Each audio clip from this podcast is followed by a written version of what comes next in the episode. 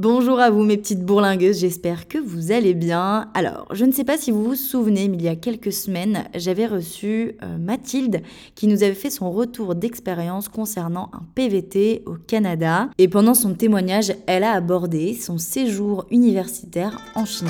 Je lui avais donc proposé qu'elle témoigne euh, sur cette expérience en question, ce à quoi elle a répondu oui. Préparez vos bagages, on s'envole pour la Chine. Bonjour à toutes et à tous, je m'appelle Mathilde, j'ai 26 ans et aujourd'hui euh, je vais vous parler un petit peu de mon séjour en Chine. Alors ça commence à remonter un petit peu parce que c'était en 2016 euh, et c'était dans le cadre de mes études. Et alors faut savoir que sur euh, l'école moi que j'ai faite, on avait trois campus à l'étranger à l'époque. On avait la Chine sur un campus à Suzhou, pas très loin de Shanghai. On avait le Brésil et on avait un campus aux États-Unis. Et euh, quand je suis rentrée moi la première année, je me suis dit euh, bah la Chine c'est le seul que je ferai jamais parce que c'est pas c'est pas une destination qui me qui me parlait forcément. Et puis euh, donc la première c'était une école moi donc en trois ans que j'intégrais euh, en licence 3 qu'on était obligé de faire en France. Donc on avait un an un peu pour maturer euh, l'endroit après où on voulait partir puisque le, le départ à l'étranger était obligatoire pour deux semestres. Et euh, quand on est rentré à l'école de commerce, on devait choisir une troisième langue. Et on devait choisir, par rapport au, campus, on devait choisir entre le portugais et le chinois. Et moi, vu que je parlais déjà un petit peu espagnol et italien, je me suis dit, je vais prendre la langue la plus différente de ce que je connais pour, euh, pour avoir le côté un peu challengeant de l'apprentissage. Et j'ai choisi le chinois. Encore une fois, sans ambition du tout d'aller sur le campus de Suzhou. Et au final, euh, bah, c'est le seul campus que j'ai fait des trois parce que les cours de chinois, euh, on avait vraiment une super prof.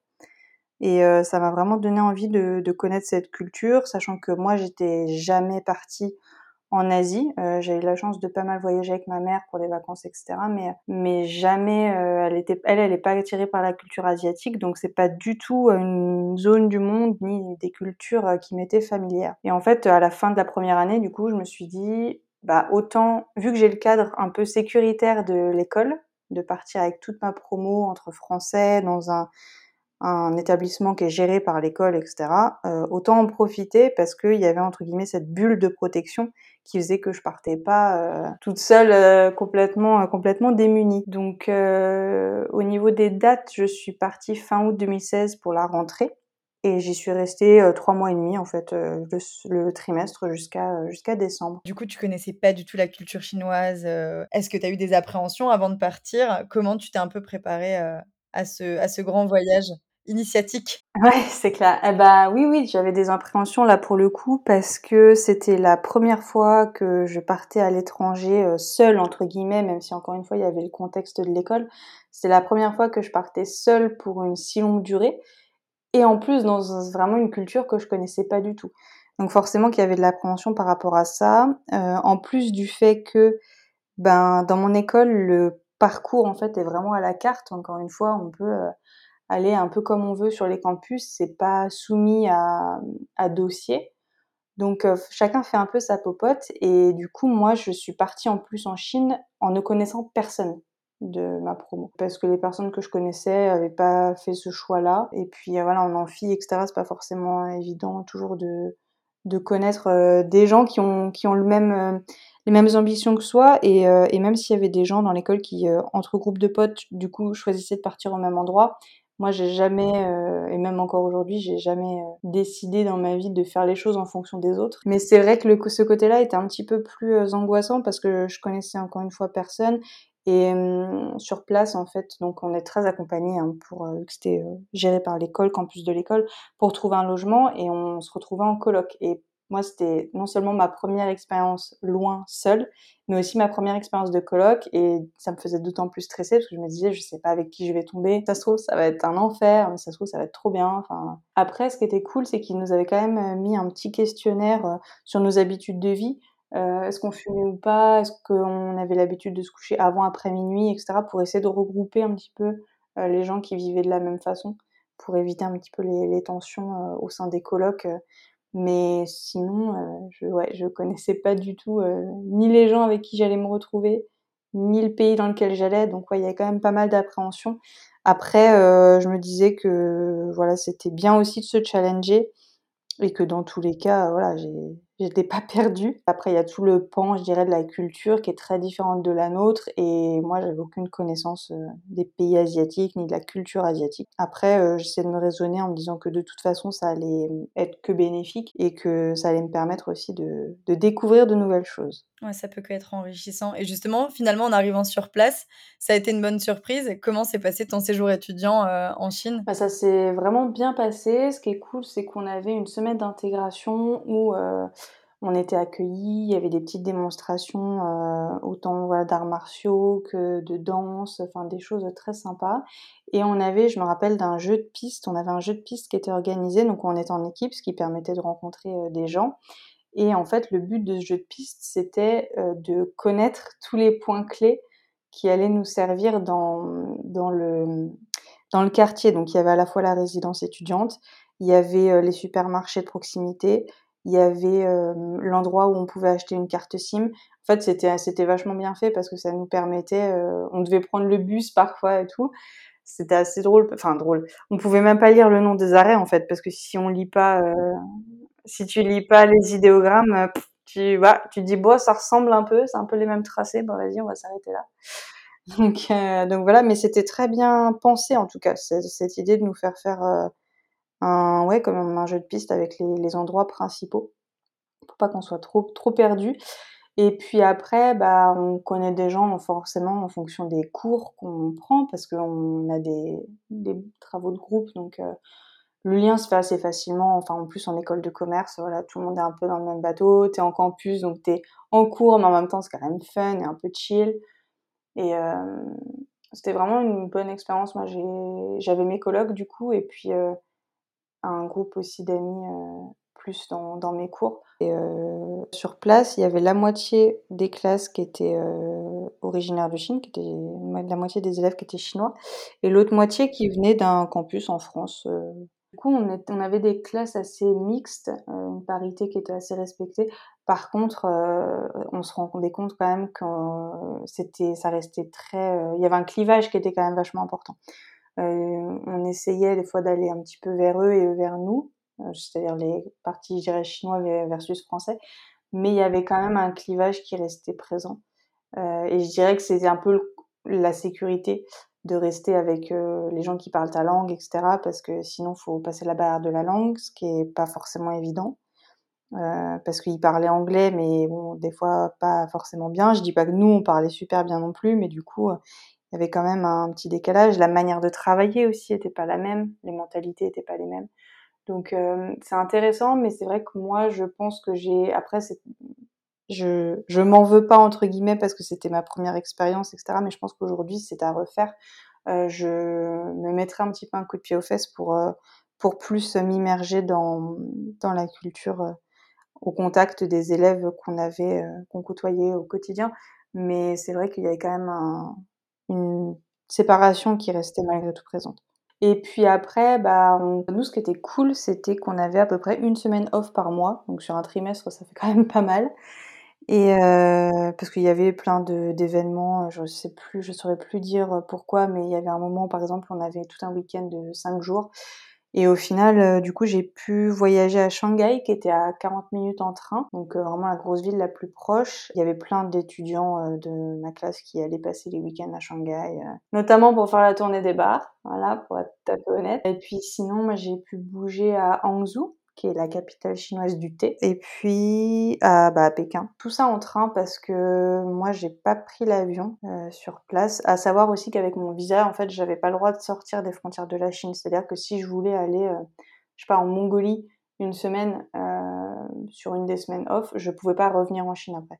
En fait, comme je restais qu'1 semestre, j'avais pas le droit alors que, par exemple, mes colocs, qui elles avaient décidé de rester 1 an, avaient un autre type de visa qui leur permettait de rentrer et sortir du territoire. Alors que nous, c'était une entrée. Du coup, j'ai principalement, heu, voyagé en train et heu, c'est super, heu, super, abordable, mais comme la vie en Chine de manière générale.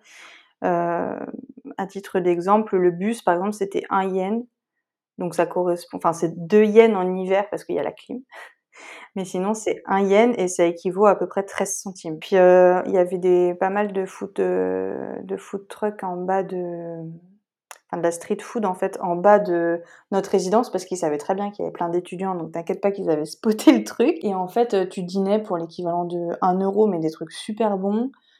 le train, c'était 35 yens pour aller à Shanghai, donc comme je te disais, 40 minutes de route ça fait à peu près 5 euros, sachant qu'il y a des différents tarifs en fait euh, dans les trains en fonction des types de places.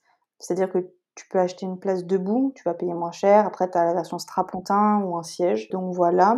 Et aussi, il y a des, enfin, je sais pas si c'est très important, mais il y a des détecteurs en fait. Comme nous, on passe à l'aéroport où on scanne nos bagages et on passe par le détecteur euh, de métaux, bah, il y a ça dans toutes les gares euh, en Chine. Enfin, en tout cas, dans celle où moi je suis passée, il avait, il y avait ça aussi dans l'entrée des gares. Donc en gros, la vie au quotidien en Chine, c'est pas cher du tout. Je suppose que tu en as profité un peu pour voyager. Est-ce que tu as fait l'incontournable, euh, la muraille de Chine? Bien sûr. Euh, ouais, la Grande Muraille, c'est un de mes meilleurs souvenirs. C'était euh, vraiment trop cool. En plus, moi par contre, j'avoue que là, pour le coup, c'était encore une fois première fois loin. J'avais jamais fait de road trip de ma vie et tout. Donc je me suis ultra reposé sur les personnes avec qui je partais en road trip. Ils avaient trouvé en fait un, un morceau de la muraille où euh, on montait en télésiège. Après, bah, les, on a fait une petite, petite, petite portion de la Grande Muraille, mais c'est ultra impressionnant de voir tous les dénivelés, comment ça a été construit et tout. Enfin, c'est fou. Et sur la portion où on était pour redescendre, on avait la possibilité en fait de, on se mettait sur un, ça ressemblait à un mini bobsleigh et t'étais sur euh, sur des rails encore une fois un peu un peu incurvés comme euh, comme une piste de bobsleigh et tu descendais la muraille comme ça. Et c'était trop drôle. Est-ce qu'il y a d'autres endroits que tu mettrais dans ton top des endroits à visiter en Chine? Les jardins de Suzhou qui étaient magnifiques. Après, euh, ce qui est un peu décevant, je dirais, dans les jardins, moi, ce qui m'a déçu, c'est qu'on a toujours cette image euh, avec voilà la musique, quelque chose de très reposant, très zen. Au final, t'arrives là-dedans, t'as des centaines de Chinois qui parlent hyper fort et tout. À aucun moment tu te relaxes. C'est très beau, mais à aucun moment tu te relaxes. Et puis euh, on est allé aussi au musée du thé à, Hangzhou. Voilà globalement pour euh, pour les coups de cœur. Et puis enfin au niveau architecture, architectural c'est super euh, super riche. Pour ça c'est c'est vraiment une culture qui est hyper intéressante. Mais en tout cas, moi, j'ai toujours eu l'impression de n'avoir fait qu'effleurer, mais un millième de ce que peut être la culture chinoise. Parce qu'il y a tellement, tellement de choses à assimiler au niveau de la religion, au niveau de la culture, au niveau de l'architecture au niveau des représentations euh, politiques, symboliques, etc. Et sinon, pour l'anecdote, bah après, euh, au niveau de la nourriture, moi j'avais un peu de mal parce que j'aime pas manger épicé. Et d'ailleurs, euh, en, en, chinois, on dit boula pour dire parce que là c'est les épices, et donc boula c'est pas épicé. C'est un des premiers trucs que j'ai appris sur place parce que sinon tu prends un truc qui t'arrache la tronche. Et euh, j'avais fait le Disneyland de Shanghai aussi qui était trop bien. En plus, euh, là moi j'étais allée en octobre je crois et il avait ouvert en juin donc il était vraiment tout neuf. on avait fait Halloween aussi, on était monté à Shanghai avec mes colocs. Tout le monde se retrouvait là-bas, ça s'appelait le bar rouge tu une vue imprenable sur la skyline de Shanghai. Ouais, donc tu as quand même pu faire pas mal de choses. Et à quoi une voyageuse doit se préparer pour un voyage en Chine? Quelque chose qui t'a marqué là-bas, que l'on n'a pas l'habitude de voir ici? Ouais, alors bon après ça c'est valable un peu en France aussi, mais typiquement dans le bus, euh, bon après je, je c'est peut-être dû au fait aussi qu'ils sont vraiment très très nombreux, mais euh, tu rentres, c'est euh, tu pousses pour rentrer quoi. Euh, quand je prenais le bus pour aller au campus, euh, ils ont pas de notion de l'espace personnel. C'est-à-dire que j'avais une, une j'étais assise sur un, un, des sièges et il y avait une nana, elle était quasiment assise sur mes genoux quoi. Et du coup, euh, moi, plusieurs fois, je me suis sentie agresser le moyen un peu fort, mais dans mon espace intime de cette, cette bulle, parce que ils venaient trop près et que c'était des gens que je ne connaissais pas et que enfin voilà moi je suis dans le bus je suis assise et tout euh, meuf genre euh, face debout quoi. Et alors au-delà de ça bon c'est encore une anecdote. Je me on se baladait un soir après les cours et tout d'un coup on voit un enfant qui devait avoir je sais pas deux trois ans et puis on se rend compte que il y a un trou vraiment dans le pantalon entre le nombril et l'entrejambe. Même chose derrière. Et en fait euh, ils ont pas de couche les enfants là-bas. Ils ont des des pantalons troués pour que les enfants puissent faire leurs besoins dans la rue et après, moi, il y a tout un côté que oh, j'ai dit amen quand je suis rentrée en France parce que je ne supportais plus. C'est euh, l'hygiène en général. Euh, C'est-à-dire que c'est, ils crachent dans la rue en fait euh, en Chine. C'est, ils mangent super bruyamment aussi. Et j'ai cru que j'avais pété un boulon. Donc ça, typiquement, c'est des trucs qui m'ont pas manqué quand je suis revenue. Est-ce que tu penses que tu retourneras en Chine dans un autre contexte, peut-être pour la visiter et la voir sous un autre œil? Euh, alors pas dans l'immédiat, euh, surtout que moi je suis totalement en désaccord avec la situation politique et leur politique de surveillance. Donc euh, même si c'est un beau pays, voilà, il y a quand même un système autoritaire qui est bien présent. Et d'ailleurs, ça me permet juste de faire une petite digression sur le côté de l'aspect de l'insécurité. Vraiment, moi en tout cas à Suzhou, alors peut-être qu'à Shanghai, qui est une ville beaucoup plus cosmopolite, c'est pas c'est un peu moins le cas mais en tout cas à Suzhou j'ai vraiment ressenti zéro insécurité. À aucun moment. Tu pouvais rentrer du centre-ville en tant que fille seule euh, à 2 heures du matin. Jamais jamais de la vie tu vas avoir un mec qui va venir t'importuner ça n'existe pas et, et ça m'a conduit à avoir une réflexion qui m'a gênée au début, mais le fait est que, bah voilà, faut, faut être factuel à un moment donné. Je pense que c'est aussi lié, alors au-delà de l'aspect culturel, je pense que ce côté d'être fliqué tout le temps, ce côté un peu, voilà, lié au régime autoritaire, et eh ben mine de rien, en tant que meuf, tu te sens vachement en sécurité. Là, pour le coup, ça m'embête de trouver des points positifs à des régimes dans ce genre-là, vraiment, parce que c'est intrinsèquement opposé à mes valeurs comme beaucoup de monde, je pense. Mais sur le côté de la sécurité, j'ai été obligée de me rendre compte que c'était quand même beaucoup de positifs en tant que femme seule. Et ce que tu te dis, ça me fait réagir. Justement, une femme seule dans toute cette cohue, qu'est-ce que ça fait? Comment tu te sens en fait? Euh? Genre, est-ce que tu as eu cette sensation d'être toute petite, d'être seule? Ouais, en arrivant. Euh, en arrivant, parce que je me dis, oh là là, ça va être long et tout. Euh, tu regardes par la fenêtre de ta chambre, tu vois qu'un ciel qui est ultra bouché par la pollution. D'ailleurs, pareil, pour l'anecdote, j'avais une, une coloc qui avait une appli pour, euh, pour suivre les indices de pollution. Et à l'époque, euh, Paris était bouclé euh, à certains véhicules, je crois notamment diesel, parce qu'ils étaient en zone rouge, donc ils interdisent l'accès en fonction des horaires des véhicules et tout. Et en fait, à Paris, l'indice était de 62, je crois. Et en comparatif, à Pékin, l'indice était à plus de 500. Et euh, moi, en tout cas, quand on est, on, la semaine qu'on a, enfin les quelques jours qu'on a passé à Pékin, euh, c'était pas encore l'époque du coronavirus, mais euh, je me suis acheté un masque parce que clairement, moi, je ne pouvais pas. Ça me brûlait les sinus. Et voilà, j'avais déjà le, le style avec le masque déjà en 2016.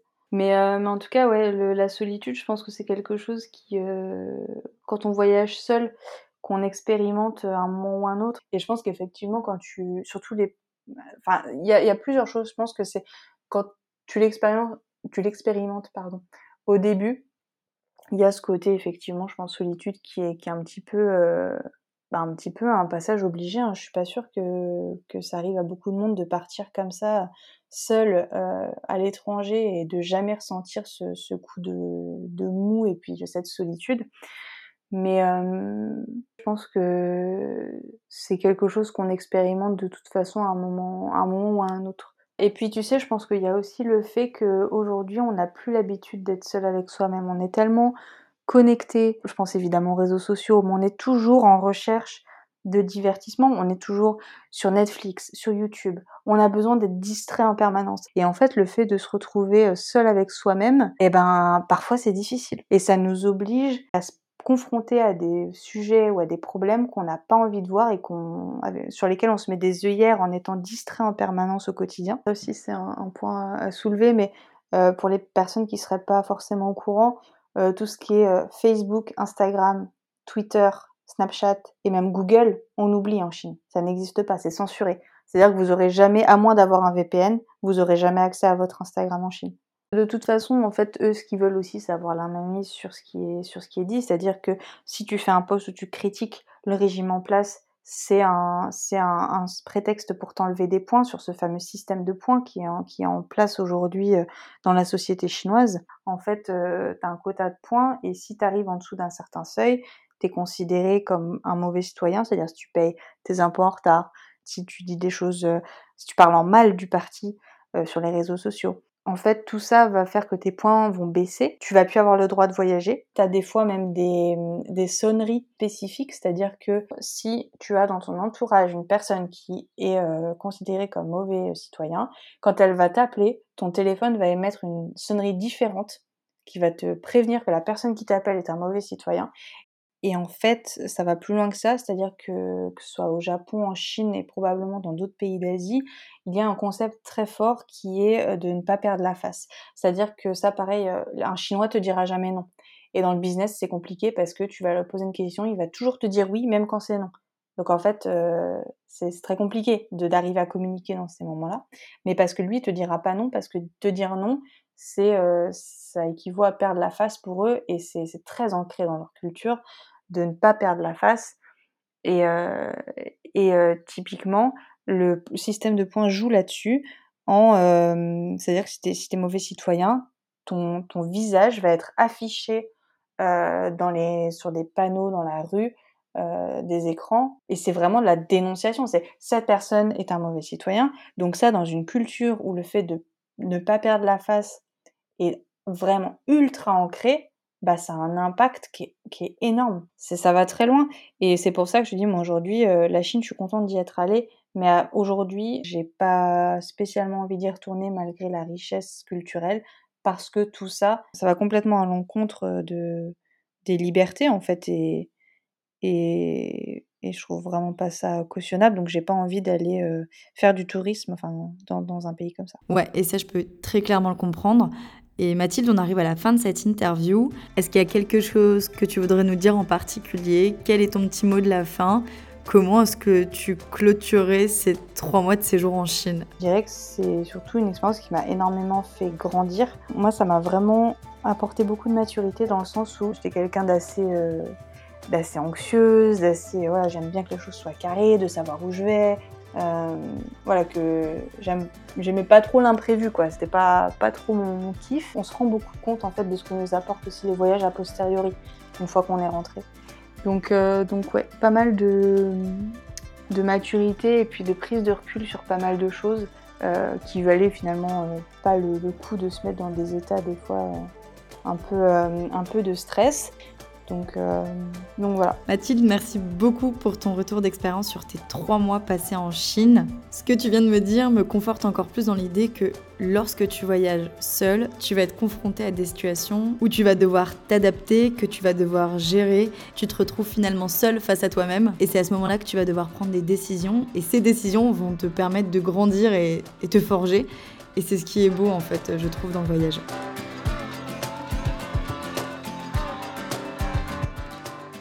Mes petites bourlingueuses, j'espère que ce témoignage vous aura plu. Vous l'aurez compris, il n'est pas toujours évident de voyager dans un pays où la culture est à l'opposé de la nôtre.